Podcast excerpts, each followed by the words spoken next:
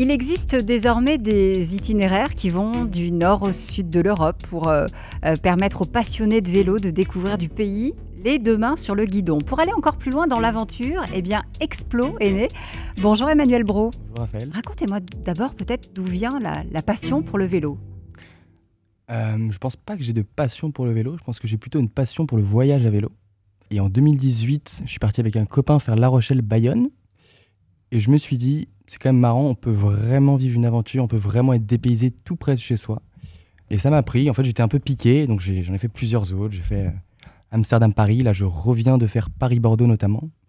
Et à chaque fois, c'est euh, fascinant de voir à quel point en fait on se dépayse instantanément dès lors qu'on part sur un vélo. À quel moment vous vous dites euh, ce plaisir que j'ai, je vais le partager et je vais même en faire un, un business? Je crois que j'ai d'abord voulu entreprendre et ensuite j'ai lié.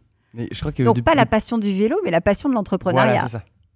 Oui, depuis tout petit, euh, j'ai envie. J'avais un copain quand j'avais 7 ans qui achetait des baguettes le dimanche matin et allait les vendre dans les, euh, chez les particuliers. Euh, et je me suis dit, c'est vraiment cool à faire, j'aimerais beaucoup entreprendre, créer, etc. Et, et j'ai cherché toute ma vie euh, une idée, et puis un jour j'en ai eu une, parce que j'ai organisé un voyage. Et je me suis dit, plus jamais. Donc je me suis dit, il y a quelque chose à faire, une espèce d'agence de voyage, mais je, je dirais pas une agence de voyage, parce que vraiment, l'idée, c'est pas de prendre les gens par la main, c'est de leur donner un outil pour que eux le fassent eux-mêmes. Je pense vraiment que l'organisation fait partie du voyage. Et donc j'ai eu cette idée de plateforme d'organisation de voyage et je l'ai mixé avec euh, ma passion qui est le voyage à vélo. Aujourd'hui, donc, ça démarre Ça démarre officiellement. Ça fait plus d'un an que je suis à plein temps dessus, mais euh, j'ai lancé officiellement il y a deux semaines euh, la première version de Explo, qui est donc une plateforme d'organisation de voyage à vélo. Sur Explo avec un H. Avec un H, oui, c'est ça. Pour les curieux, c'est la contraction de hexagone et de exploration. Qu'est-ce que ça vous inspire, Jean-David, cette euh, contraction de hexagone et de exploration euh, euh, Est-ce que c'est une bonne idée d'aller d'aller sur ce terrain-là? La première réflexion, c'est que l'ensemble du monde du voyage est, a basculé sur le online et qu'aujourd'hui, on fabrique ces voyages online d'abord, puis après, on les vit dans, la vie réelle.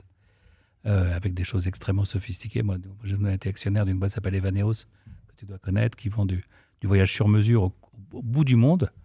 Euh, et que ça a rendu ce, concept-là accessible à n'importe qui, euh, et pas simplement aux gens aisés qui pouvaient se payer des voyages sur mesure. Euh, donc là, je peux dire que tous ces voyages-là, tout le monde du voyage peut se retrouver en préparation sur le web et ensuite en, exécution dans la vie réelle, ça me parle.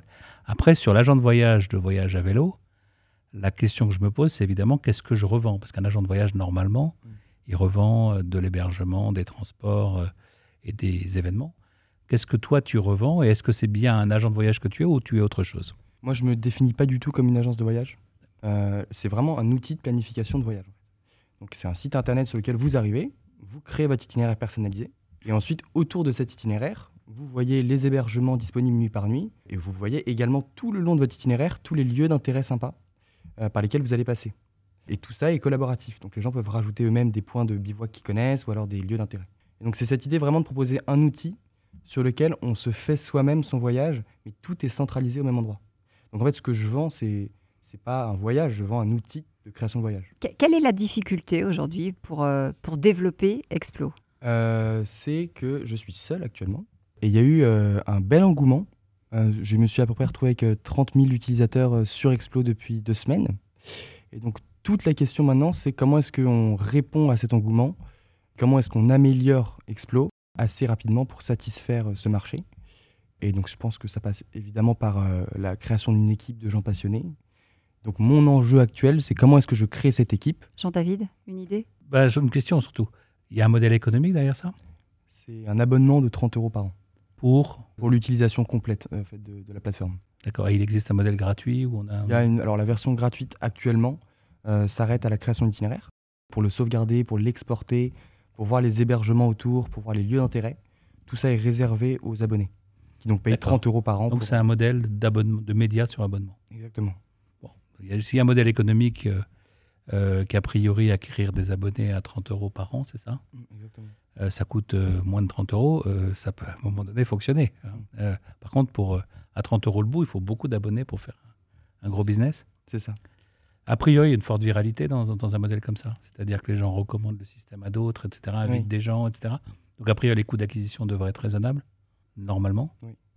Tu- La cible, c'est la France, c'est l'Europe, c'est. C'est l'Europe. Je- je- Enfin, je- je- le projet à l'origine, c'est pour ça qu'il y a un H dans Explo, c'était vraiment de faire voyager les gens en France. On peut aller plus large. Jean-David? La clé de, de la phase qui s'ouvre, c'est de démontrer qu'effectivement, il y a un effet viral qui conduit à une forme d'exponentielle. Il faut beaucoup de- d'abonnés payants pour faire une boîte qui a une taille décente. Euh, et donc, euh, donc c'est ça le, le play. Ça ne veut pas dire une très grosse équipe, mais ça veut dire sans doute que tu ne peux pas tout faire tout seul. Il y a des gens qui doivent s'occuper de la tech, des gens qui doivent s'occuper de, de l'UX, des gens qui doivent s'occuper du, du contenu sur le web pour, pour euh, attirer le, le chaland, des gens qui vont s'occuper des mécanismes de viralité et de recrutement. C'est extrêmement important. Si tu démontres qu'en dépensant 10 euros, tu récupères 300 euros d'abonnement, tu es le roi du pétrole et tu, tu crois toujours de l'argent pour euh, faire marcher cette mécanique. Par contre, cette mécanique, il faut la démontrer. Emmanuel, euh, il y avait une question que vous posiez, c'était est-ce qu'à un moment donné, je vais devoir euh, passer par une, par une levée de fonds, par exemple Euh, Est-ce que c'est un, un passage obligé dans, dans un modèle comme le sien? À prob- à- alors, sauf à se dire que tu as un siècle pour développer le business et que tu laisses la, euh, voilà, que tu laisses le- le- la viralité lente jouer euh, et tu passes. C'est vrai qu'une levée de fonds peut accélérer les choses, mais pour prendre un exemple, nous, on est actionnaire de gens de confiance. Je ne sais pas si tu connais gens de confiance. Jean de Confiance a démarré à Nantes euh, sans aucun financement et petit à petit, ils ont quitté Nantes, ils ont monté euh, jusqu'à Paris, puis à Paris, il y a commencé à avoir des membres, Ça, maintenant il y en a toute la France, et ils ont fait une levée de fonds une fois qu'ils avaient parfaitement démontré ce modèle de viralité. Et petit à petit, ils se sont mis à, à- à monétiser l'activité de leurs utilisateurs sur la plateforme. Au départ, ils vivaient de type. Grâce à nous, vous avez vendu votre maison, vous avez loué votre maison de vacances, bah, faites-nous un don et vivez de dons. Est-ce que ça peut s'appliquer à une affaire comme la tienne Peut-être? Euh, sinon, le plus classique, c'est de faire un tour de précide. On dit précide maintenant pour dire que c'est très en amont d'un vrai business. Et puis de démontrer euh, les- une mécanique d'acquisition du user qui ensuite peut être accélérée avec du capital et de fonds- des levées de fonds supplémentaires. Euh, maintenant, le plus rapide pour voir si ça marche, c'est évidemment un, un précide de quelques centaines de milliers d'euros et puis, puis un an euh, de recul pour voir si effectivement la mécanique, elle conduit à une acquisition exponentielle. Parce que la difficulté, c'est ça. D'accord. La viralité, elle est déjà là parce qu'il y a des, des vidéos postées par, euh, par Emmanuel euh, qui sont très partagées. Après, Ouais, il faut est- voir est-elle si on, voilà, si, Oui. on, si on transforme l'essai, comme on Est-ce dit. que les amis des amis des amis disent, euh, parlent à leurs amis? Emmanuel, on se donne rendez-vous ici dans, dans quelques mois. Merci, Merci d'être venu dans Nation Merci. Entreprenante.